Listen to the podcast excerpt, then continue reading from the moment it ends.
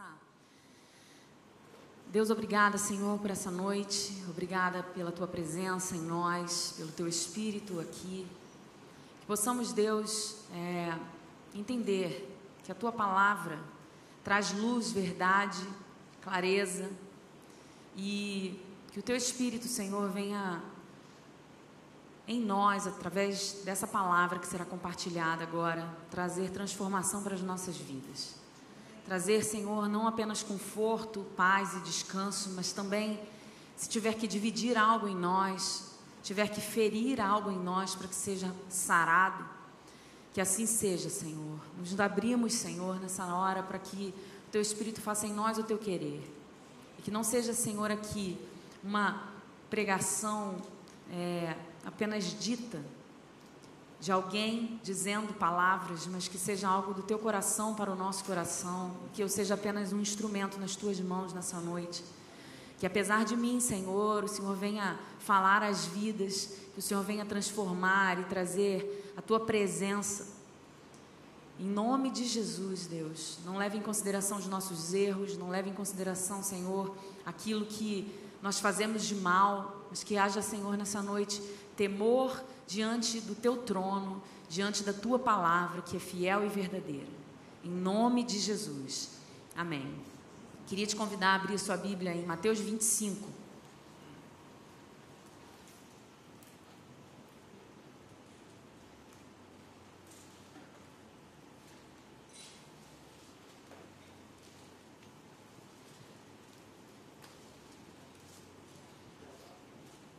Mateus 25, uma parábola, ixi, desculpa, é uma parábola sobre o final dos tempos.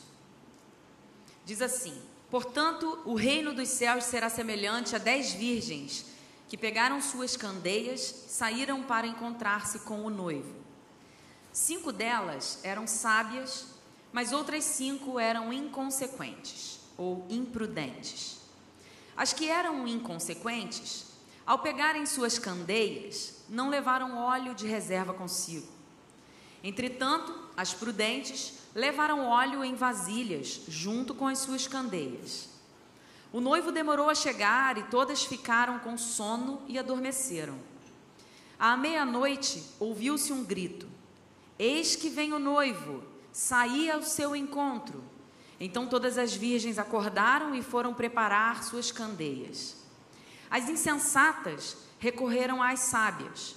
Dai-nos um pouco do vosso azeite, porque as nossas candeias estão se apagando. Porém, as sábias responderam: Não podemos, pois assim faltará tanto para nós quanto para vós outras. Ide, portanto, aos que o vendem e comprai-o. Mas saindo elas para comprar, chegou o noivo. As virgens que estavam preparadas entraram com ele para o banquete de núpcias e a porta foi fechada. Mais tarde, todavia, chegaram as virgens imprudentes e clamaram: Senhor, Senhor, abra a porta para nós. Contudo, ele lhes respondeu: Com certeza vos afirmo que não vos conheço. Portanto, vigiai, pois não sabeis o dia, tampouco a hora em que o filho do homem chegará. Jesus, aqui nesse texto de Mateus, ele está fazendo um sermão escatológico. Ele está falando sobre o final dos tempos. E a partir do 24, ele já começa a falar sobre isso. No 24, versículo 3, se você for lá ver, rapidinho, Jesus está começando a responder, né? Mostrar quais são os sinais que virão, quais são os sinais que os discípulos deveriam prestar atenção. Eu não vou ler, não. E aí, no 24, ele vem trazendo todo esse sermão escatológico. E aí ele fala, durante o, o, o capítulo 24, e a gente viu agora no 25, ele fala, ele compara né, dois tipos de pessoa nessas três parábolas ele compara dois tipos de pessoa. Ele fala no 24 de servo fiel e infiel, do servo bom, né, e do servo mau, do servo que o bom tratava bem os seus conservos e o mal tratava mal os seus conservos. No 25 ele fala das virgens, prudentes e imprudentes. E depois, se você continuar lendo depois do versículo 20, do versículo 13, onde a gente parou, ele também fala do servo bom e fiel e do servo mau e infiel. Servo mau e preguiçoso. O servo bom e fiel multiplica os recursos que são dados a ele, e o servo mau e infiel enterra esses recursos. Interessante a gente pensar que em todas essas parábolas, Jesus está se ausentando. Em todas essas parábolas, a gente viu uma delas aqui lendo, Jesus está se ausentando e dizendo, né, contando uma história, mostrando que o, o, o Senhor se ausenta, fica um tempo fora e deixa ali algumas questões para serem é, respondidas pelos seus servos. E aí ele faz essas comparações de dois tipos de pessoas. Então ele diz: Eu vou, mas eu volto. E nas três parábolas ele demora. E aí tem esse períodozinho de espera. E esse período de espera, ele deixa bem claro que ninguém sabe o dia e a hora, ninguém sabe porque nós precisamos estar preparados. Jesus, nessas parábolas, está nos posicionando na história. Quando Jesus utilizava parábolas, era para trazer uma ilustração e trazer para os dias de hoje, né? no caso, ali nos dias daquele dia. Jesus está nos posicionando na história através dessas palavras e dessas parábolas e hoje também. A Bíblia, ela não é um livro de regras. Ela não é um livro onde você vai saber o que fazer e o que não fazer. Não é apenas isso. Existem sim regras. Existem sim as bem-aventuranças, aquilo que o Senhor prometeu para nós, em caso de obediência, em caso de sermos fiéis, mas não é apenas isso. A Bíblia é a história de Deus. A Bíblia é a história de Deus. E o que nós devemos perguntar ao lermos a Bíblia é: Deus, onde eu estou nessa história? Deus, qual é o meu papel nessa história? Qual é a sua vontade para mim nessa história? Onde eu me encontro? O que eu devo fazer? E aí Jesus nessa parábola está posicionando os discípulos, e aí no caso nós também, que nós estamos entre a primeira e a segunda vinda dele. Então hoje, se você perguntar onde eu estou posicionado na história, biblicamente, você está entre a primeira vinda de Cristo, que ele nasceu, e ele ainda não voltou para nos buscar. Nós estamos nesse ínterim aí. E qual é a missão que o Senhor nos confiou? A missão que o Senhor nos confiou é: Ele nos entregou um tesouro. Segundo essas parábolas, o Senhor foi, deixou os servos e entregou nas mãos deles um tesouro. E a gente deve ficar atento para o dia em que ele voltará. A gente precisa entregar esse tesouro de volta. A gente tem que responder a partir desse tesouro que nos foi entregue. E que tesouro é esse? Eu já ouvi muitas pregações sobre isso, dizendo que o tesouro é a nossa família, dizendo que o tesouro é o nosso talento, dom, que o tesouro é o nosso emprego, a nossa vida profissional, mas eu quero te convidar a transicionar do seu mundo terreno para o mundo celestial. O tesouro que o Senhor entregou a todos nós é o Evangelho. Não é a partir de nós, não é a partir do que eu tenho, não é a partir do que eu construí, é a partir do que Ele nos entregou. Ele me entregou e entregou para você igualmente o Evangelho, a boa nova, a boa notícia, e nós carregamos esse tesouro. Então, as perguntas que nós devemos fazer, sabendo que nós temos esse tesouro nas nossas mãos, não é o que eu devo fazer. O que eu, desculpa, a, a pergunta não é sobre o que eu não tenho que fazer. Eu posso fazer isso? Eu posso fazer aquilo? Deus, eu vou para o inferno se eu fizer isso? Deus, eu vou para o céu se eu fizer assim? A pergunta que nós devemos fazer deve ser de o que eu preciso fazer para ser achado fiel diante do Senhor? A gente tem que, de novo, sair desse, dessa, dessa pergunta, desse lugar de perguntas de como não ir para o inferno.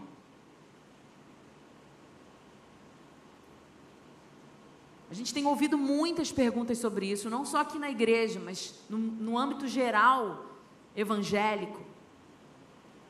Tem até alguns pastores utilizando isso como uma brincadeira para responder perguntas tão. Eu não sei classificar. Mas a gente tem que parar de fazer perguntas sobre como não ir para o inferno. E transicionar dessas perguntas para como ser achado bom e fiel diante do Senhor. Como ser achado como um servo prudente, que quer agradar ao seu Senhor, que quando ele voltar encontrará a multiplicação do tesouro que é o Evangelho a partir de nós.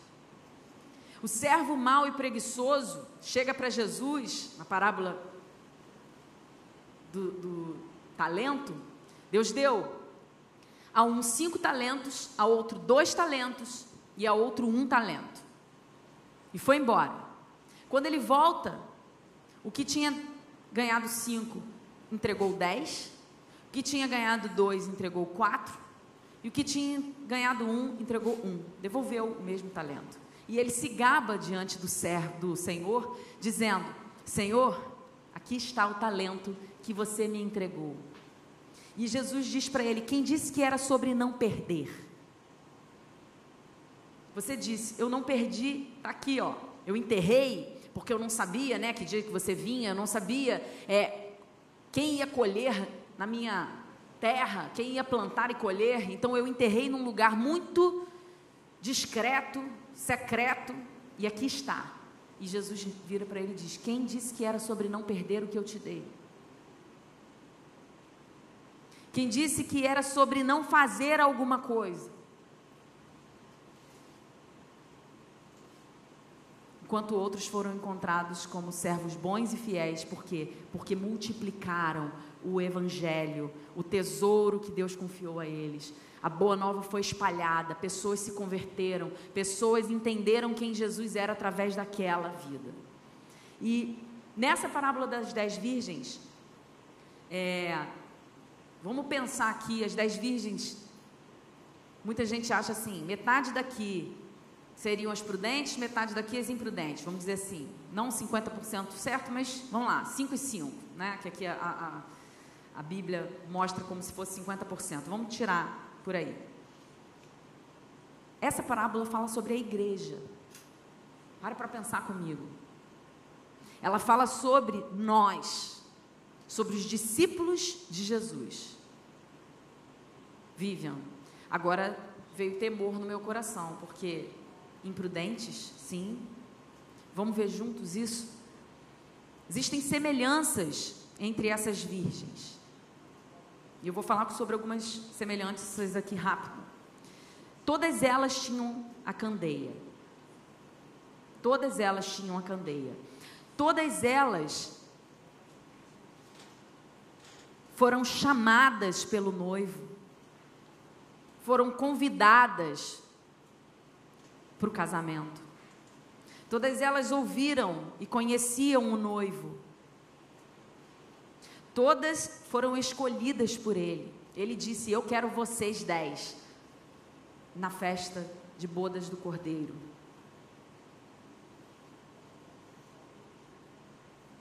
Todas estavam queimando, as candeias estavam queimando, acesas, elas estavam.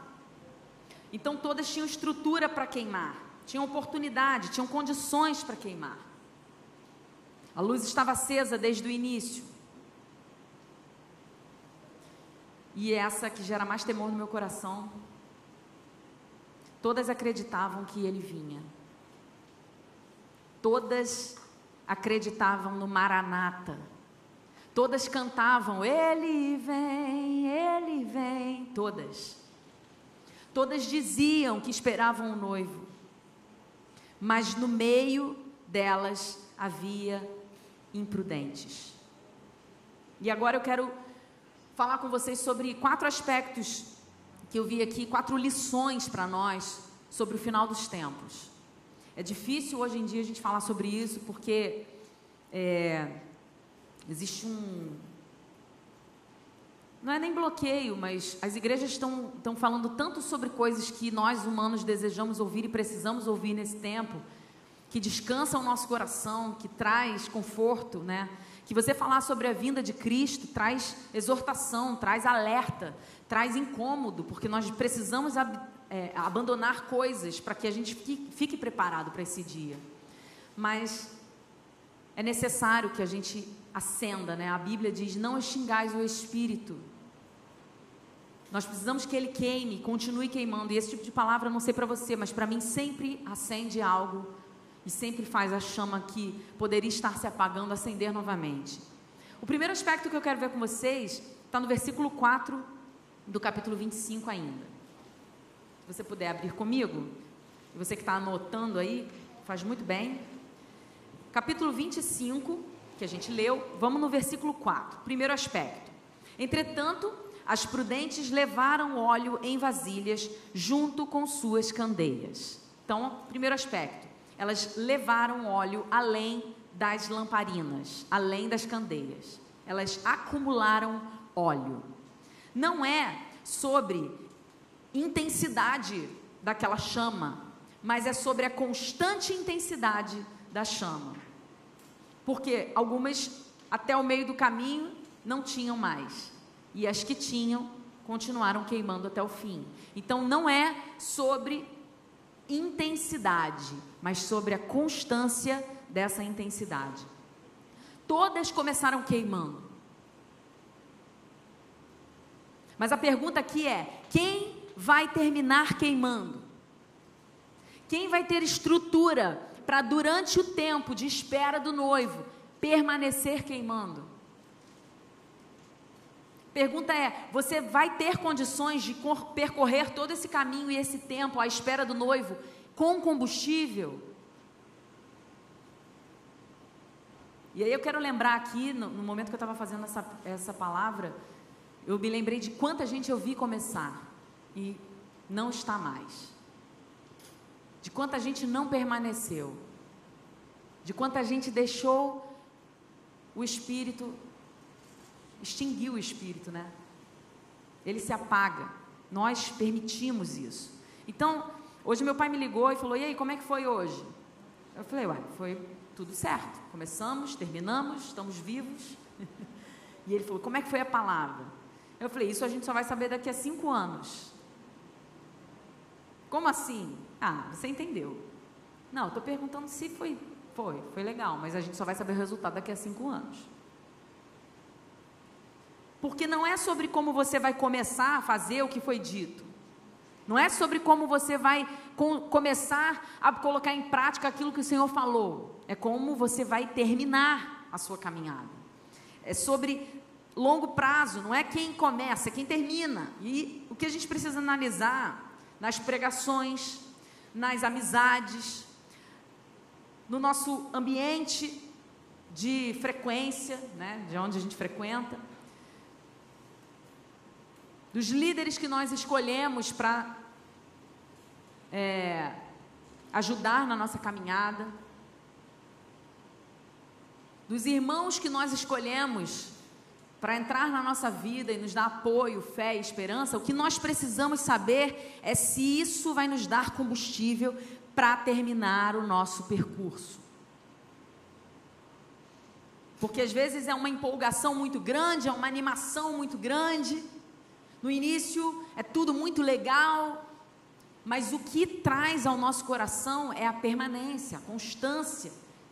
Eu tenho visto muitas pregações animadíssimas, onde as pessoas gritam, batem palma e. Ah, que bênção! Jesus pode todas as coisas. Eu, eu gosto dessas pregações, eu curto mesmo. Acho que levanta, né? Mas esse tipo de pregação, ela não te dá combustível para queimar até o fim. Infelizmente, eu tenho que dizer isso. Então, nós não podemos só falar sobre coisas que o nosso coração deseja ouvir.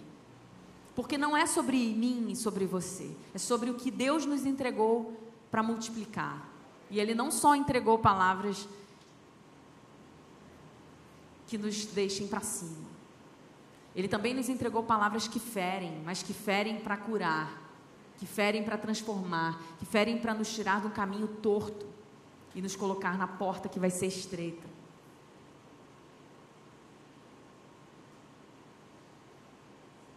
E aí uma coisa que Deus trouxe ao meu coração e eu fiquei muito constrangida. Ele falou assim: Vivian, você entende que não há, não há como desprezar os anciãos da igreja?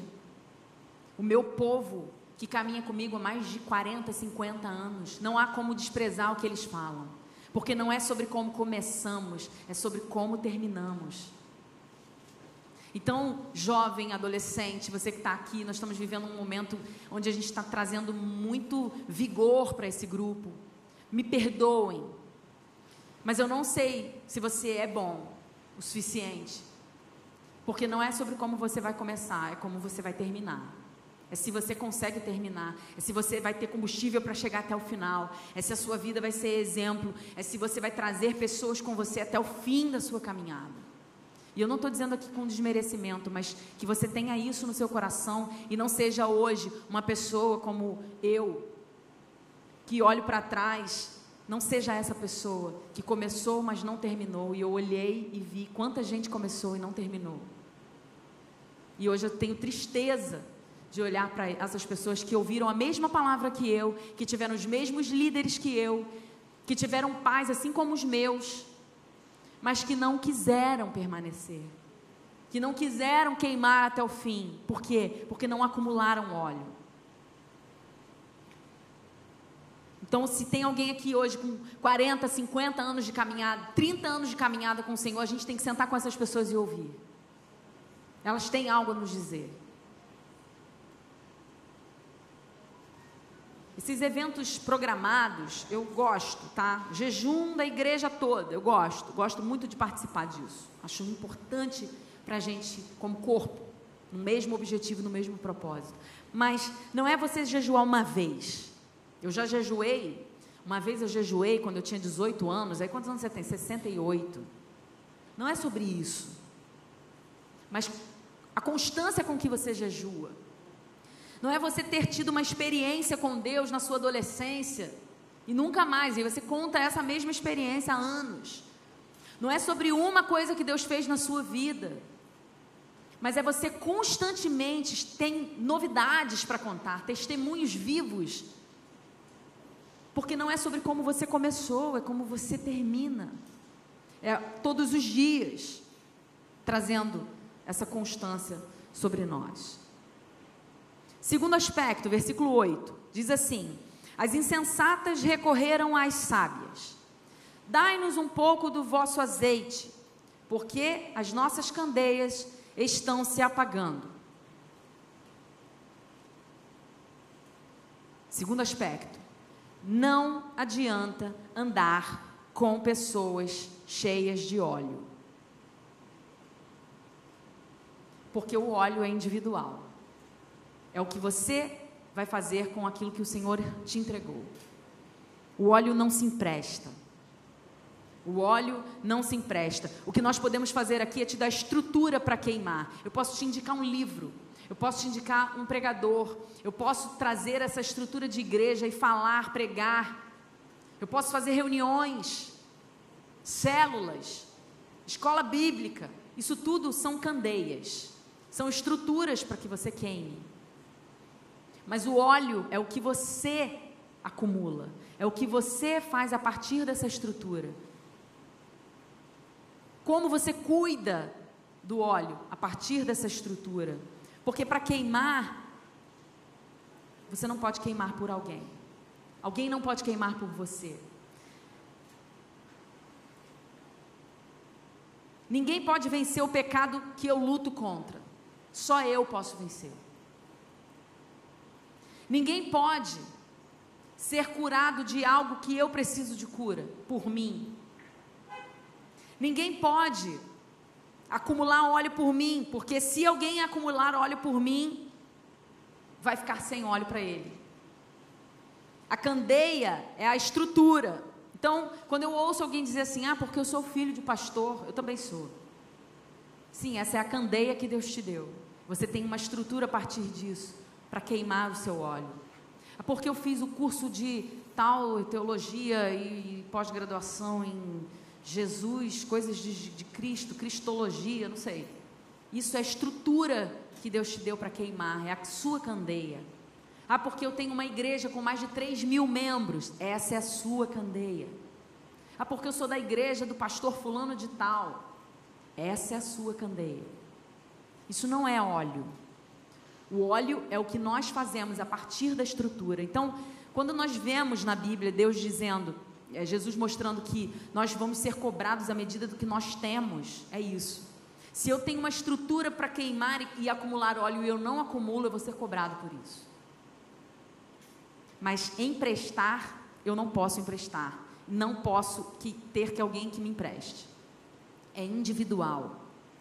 Aí no versículo 8 para 9, né, a gente lê aí, continuando, porém as sábias respondem: Não podemos, pois assim faltará tanto para nós quanto para vós outros.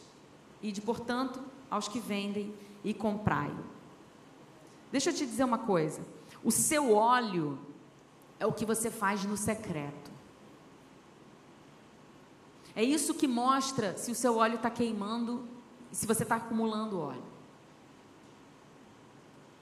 As virgens eram dez que exteriormente, eu falei aqui para vocês, a gente consegue ver várias coisas. Se você olhar aqui para o lado, você não consegue saber quem é um crente fiel e infiel.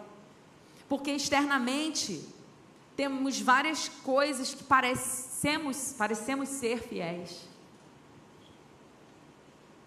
Aos nossos olhos as coisas parecem ser ok. Mas o que eu faço no secreto, quem eu sou diante dos olhos do Senhor apenas, isso é o meu combustível.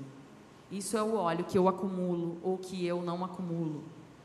E aqui a gente vê que elas recorreram às sábias e, e disseram: Dai-nos um pouco do vosso azeite, porque eu estou sem, eu não acumulei, e vai acabar. E as prudentes viram e, e disseram para elas: Não, não podemos dividir com vocês. Por quê? Porque eu vou ficar sem e você vai ficar sem. Nós não vamos poder dividir isso daqui. O noivo vai chegar e não vai ter nem para mim nem para você. A palavra-chave do acúmulo do combustível é não.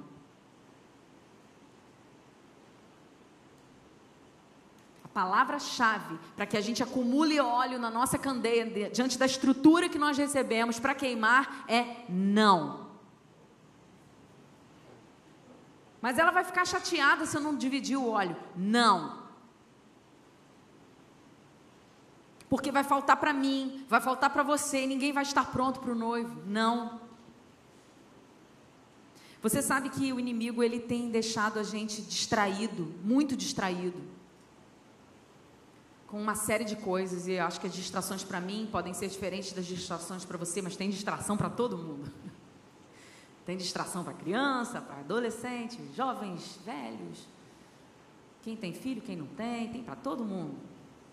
Me lembro daquela carrocinha de picolé que passava ali na, na rua da gente. Tem picolé de quê? Gente, tinha picolé de tudo quanto é é morango, chocolate, abacaxi, limão, tem todos os sabores. Quando ele chegava no 25 eu falava, mas tem de quê mesmo? Não lembrava mais. É mais ou menos isso. Tem distração para todos nós. Mas a distração está sendo utilizada para o inimigo não deixar a gente acumular óleo. Eu estou perdendo tempo me distraindo com coisas que não acumulam óleo. A Dalila, ela não era o inimigo, ela era a distração para destruir o escolhido de Deus. Dalila não é apenas uma mulher, ela é uma distração para todos nós que somos escolhidos e temos promessas de Deus. E às vezes a gente se distrai com algo inútil mesmo. Eu sou uma pessoa muito curiosa, né? Eu gosto de pesquisar muitas coisas. Então, se eu assisto um filme, eu quero saber o que, que gerou aquela vontade de escrever sobre aquele filme, os atores que já fizeram quais filmes. Eu estou lembrando desse cara, ele está com uma maquiagem estranha. Vou lá no Google, eu quase que não assisto o filme. No paralelo, eu fico fazendo pesquisas. E no momento que eu estava preparando essa mensagem, Deus me lembrou disso. Vivian, eu não quero você sendo especialista do inútil. Quero que você pesquise, com essa curiosidade que eu te dei, coisas que sejam eternas. Não sejamos nós especialistas do inútil. O ator nasceu no país tal, dia tal, ele tem 1,78m, ele é canhoto, e ele especialista do inútil. Porque isso tudo é palha, isso tudo vai queimar diante do nosso Deus no dia final.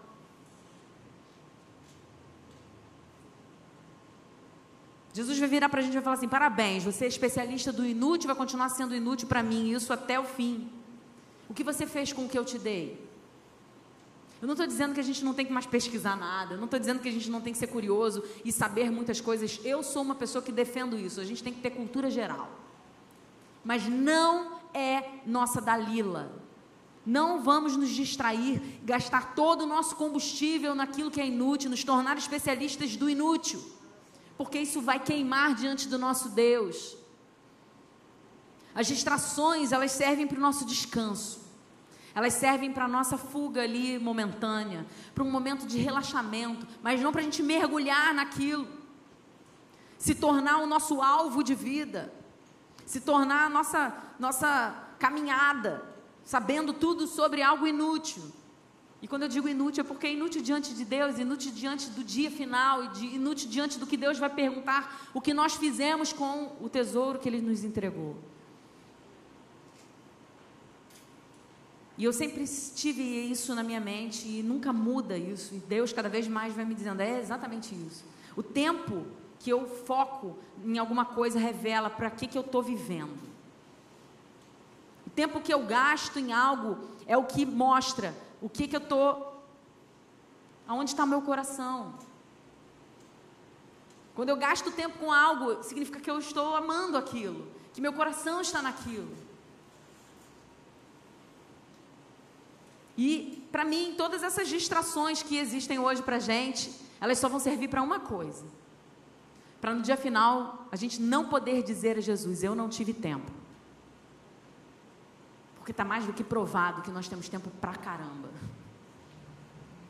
A gente arruma tempo quando a gente precisa. A gente arruma um jeitinho, a gente dá um jeito, a gente faz três coisas ao mesmo tempo para poder fazer o que a gente quer e o que a gente escolheu fazer.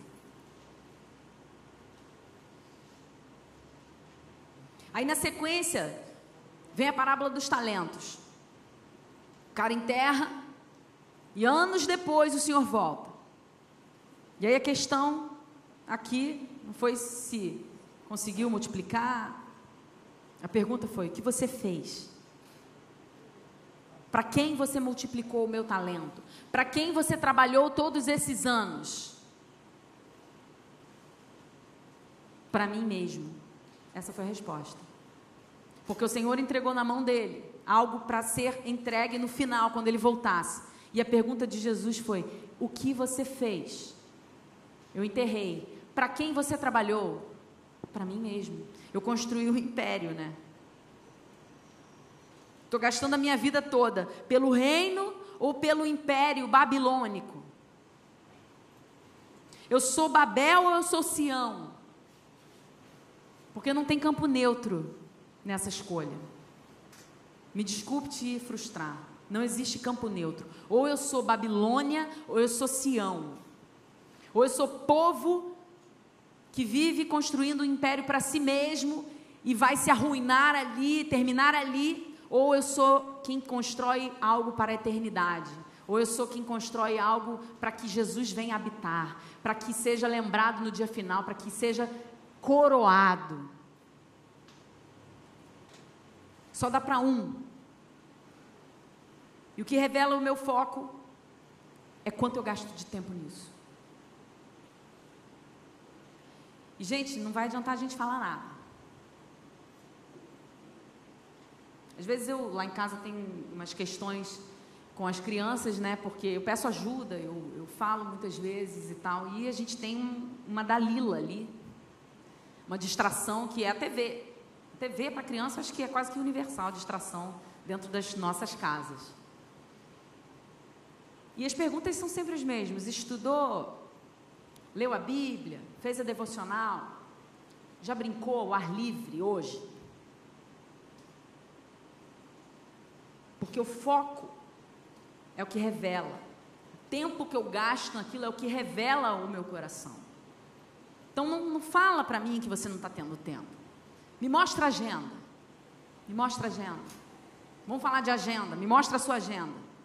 E eu vou te dizer onde está o seu foco. Eu mesma fiz um exercício desses. E pensei, Dalila, Dalila, Dalila, Dalila, Dalila, Dalila, Dalila, Dalila, Dalila. Muitas distrações.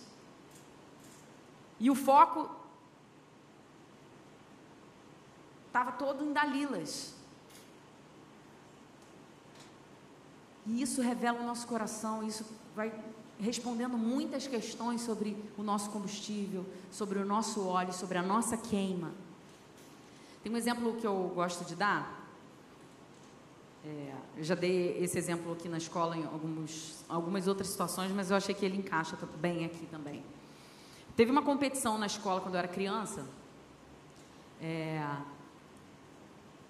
que as famílias que trouxessem mais alimentos não perecíveis ganhariam uma era, era tipo uma televisãozinha rádio preta e branca, uma telinha pequenininha. E eu falei, eu vou ganhar. Vamos conseguir alimento não perecível. A escola jogou essa proposta, era para minha turma, para minha série, né? E aí eu falei, Thaís, para minha irmã, se você me ajudar, a gente divide a TV. Se você não me ajudar, a televisão é minha. Tá bom. E aí, primeiro dia, eu morava numa, num prédio que eram 19 andares, dois blocos, seis andares por. seis apartamentos por andar. Faz a conta aí, era bastante apartamento. E eu fiz uma agenda assim, eu falei, se eu percorrer um andar por noite, batendo na campainha, eu consigo alguns alimentos. Se, se alguém me der um, pelo menos, eu fui fazendo.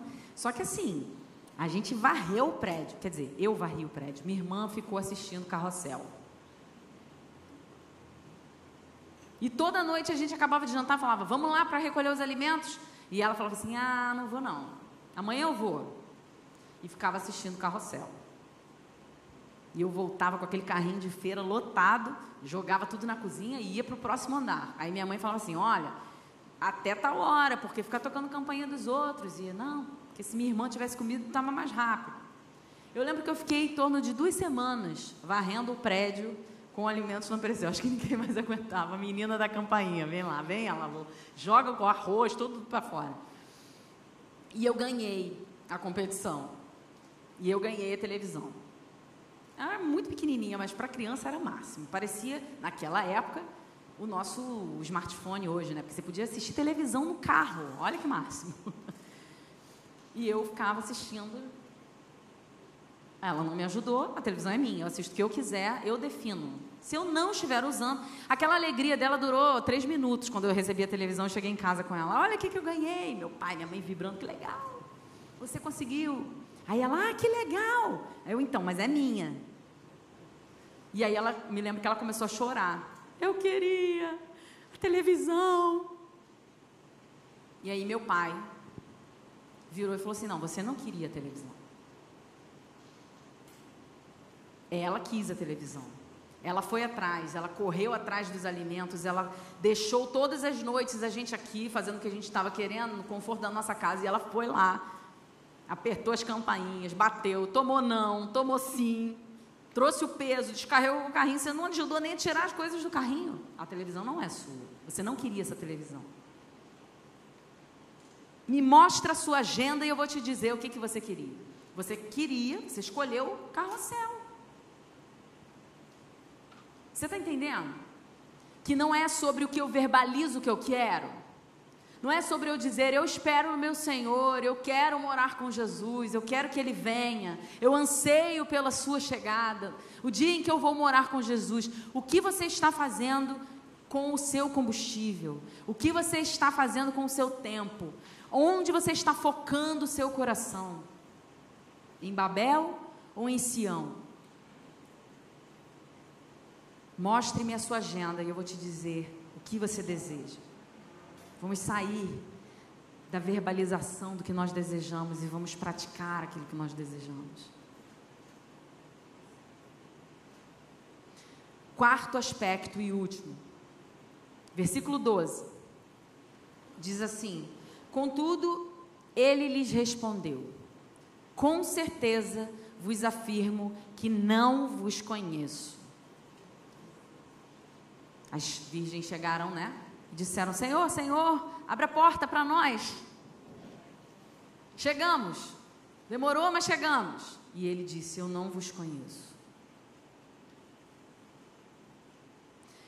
Não é sobre eu ter informações sobre Cristo, eu saber Bíblia, eu saber onde Jesus nasceu, quem foi o pai, a mãe de Jesus, o primo de Jesus, as histórias todas dos heróis da fé. Não é sobre isso. Não é sobre os cursos que eu faço.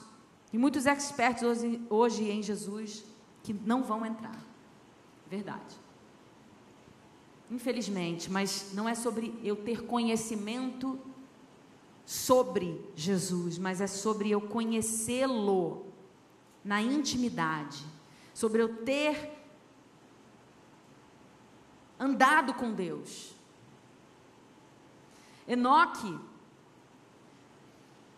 Enoque não foi expert, ele não sabia, uh, não foi, ele, ele não foi tratado por Deus como o expert na, na, na, nas leis. Ele foi tido como o homem que andou com Deus. Noé, não era porque ele sabia o texto tal, na linguagem original, era porque ele andou com Deus. E essa expressão andar com Deus, para mim, ela, ela gera um movimento de Deus não está parado, né? Deus está em movimento. E se eu parar, eu já estou fora. Se eu parar, eu já não estou mais com Deus. Eu já estou andando atrasado com Deus. Então, o andar com Deus mostra que Deus está numa missão. E se eu não estou discipulando, evangelizando, curando e libertando, trabalhando para Jesus na igreja local, fazendo as boas novas serem percorridas por toda a terra, eu estou parado, porque Deus quer que eu faça isso. Deus está andando sobre isso. Então, o desafio para nós é saber o que Deus está fazendo em Piratininga. Senhor, o que você está fazendo em Piratininga? E colar com Ele. Qual é o seu propósito para a região oceânica hoje? E colar com Ele. Qual é o seu propósito para Niterói, Rio de Janeiro, Brasil? E colar com Deus. Porque Deus está numa missão, Ele não está parado. E se eu não estou fazendo todas essas coisas, e estou focada nos meus objetivos, nos meus impérios, em erguer algo para colocar o meu nome, eu escolhi Babilônia, eu não escolhi Sião, porque o meu foco, o meu combustível para ser acumulado, ele precisa estar andando com Deus. Agora, é muito interessante a gente parar para pensar numa coisa. Quando eu descrevo, por exemplo, eu vou descrever uma caneca. Vocês já brincaram de daquele jogo que você bota a palavra aqui e aí a pessoa começa a descrever o que é e você tem que tentar adivinhar. É muito interessante brincar disso, porque você sempre faz com comparações. Ó, é circular. Então você sabe o que é circular. É transparente. É um recipiente, é tudo por comparação, você já viu? Circular, aí você sabe o que é circular porque você aprendeu o que é circular. Transparente, você sabe porque então você vai comparando as coisas e vai trazendo o que significa aquilo. Então, o ser humano, ele aprendeu a definir coisas por comparação. Eu comparo, então eu defino o que é bom, o que é mal. Eu comparo, então eu defino se eu preciso se eu não preciso. E assim nós vamos caminhando, é normal. Agora, Jesus, para eu conhecer Jesus, não dá para ser por comparação. Quer ver um exemplo? Os discípulos estavam com Jesus, andando, e aí Jesus falou: E aí? Quem as pessoas estão dizendo que eu sou? E os discípulos falam: Ah, estão dizendo que você é Jeremias, que você é Elias, que você é João Batista. O que estava que querendo dizer essa resposta? Olha, estão dizendo que você é como Jeremias, que é um profeta. Eles estão dizendo que você é como Elias, que faz muitos milagres. Eles estão dizendo que você é como João Batista, né? Reino, arrependimento, reino de Deus. E aí Jesus vira para eles e fala: Mas vocês dizem que eu sou quem? Então Pedro responde: Tu és o Cristo, filho do Deus vivo. E ele falou: Não foi ninguém, nenhuma teoria, nenhum livro, nenhuma comparação que te revelou isso, Pedro. Foi o Espírito de Deus. Sabe o que, que Pedro falou ali naquela hora? Jesus, Tu és incomparável. Não existe categoria de comparação para você. Você é único e exclusivo na sua categoria. Você é filho do Deus vivo. Nada é comparável. Você é um ser que os anjos dizem: Santo, Santo, Santo. Separado, separado, separado. Incomparável, único e exclusivo em sua categoria. Então, você entende que não dá para você conhecer Jesus por comparação a nada? Porque você leu algo, então parece com Jesus, então eu vou conhecer Jesus pelo que eu vi ali? Não. Jesus, você só conhece por ser discípulo, revelação do Espírito, queimando com fogo. Esse te revela quem Jesus é.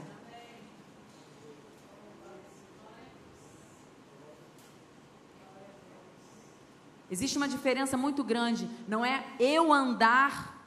De, é, é, desculpa, não é com quem Deus andou.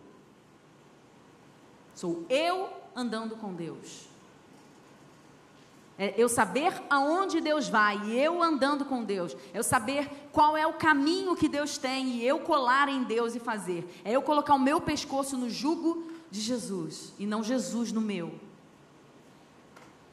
É eu não abrir a minha agenda e dizer abençoa. É eu olhar para a minha agenda e dizer é isso. Cancelo, permaneço, continuo, paro, encerro, abro. E eu ando com Deus. Eu faço o que Deus deseja para mim. Porque porque o nosso caminho é tortuoso. Mas o caminho de Deus é perfeito. Então quando eu transiciono para o caminho de Deus, o meu combustível é acumulado, eu entendo quem Jesus é, eu queimo, eu espero, eu ardo para que esse dia chegue e eu foco todas as minhas forças nesse dia. Queria que você ficasse de pé.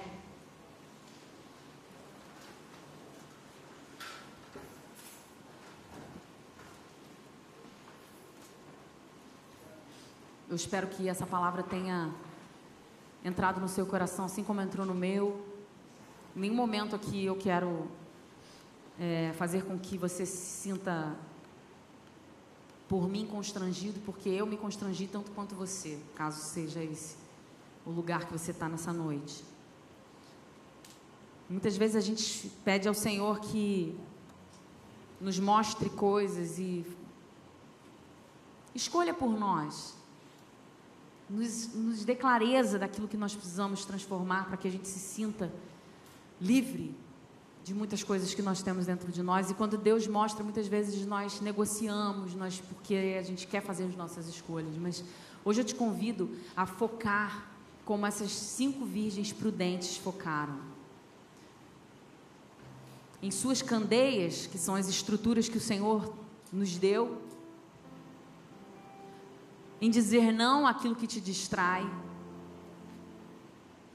em prosseguir em conhecer Jesus e saber aquilo que Ele deseja da sua vida, em desenhar sua história e perguntar: Deus, aonde você está? Eu quero andar com você, eu quero colar, eu quero, eu quero fazer o seu propósito, eu quero ser instrumento transformador, onde eu sirvo, aonde eu vivo, aonde eu trabalho.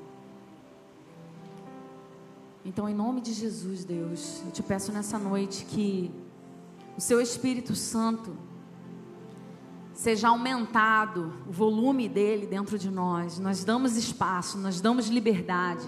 Nós desejamos que o seu fogo queime em nós.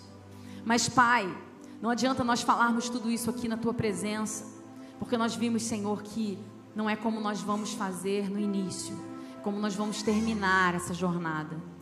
E eu te peço, Pai, que o Senhor nos dê sabedoria, que o Senhor nos dê olhos espirituais, ouvidos espirituais, para que a gente não seja distraído com mentiras, com aquilo que vem nos destruir, com aquilo que vem trazer para nós caminhos paralelos aos seus. Nós queremos, Senhor, queimar por Ti, permanecer em Ti, escolher permanecer. Ajuda-nos, Senhor. Ensina-nos a caminhar por Ti, Jesus. Ensina-nos, Senhor, a multiplicar esse tesouro do Evangelho que o Senhor colocou para nós e nos confiou. Não queremos chegar, Pai, no dia final e dizer: aqui está, eu continuei, eu nunca me desviei. Jesus dizer para nós: não vos conheço. Não é sobre conhecer o que eu faço, não é sobre saber quem eu sou, é sobre andar comigo. O Senhor venha nos ajudar, Senhor, a ruminar essa palavra nesses dias e trazer para nós transformação de vida. Em nome de Jesus. Em nome de Jesus. Amém. Você pode sentar.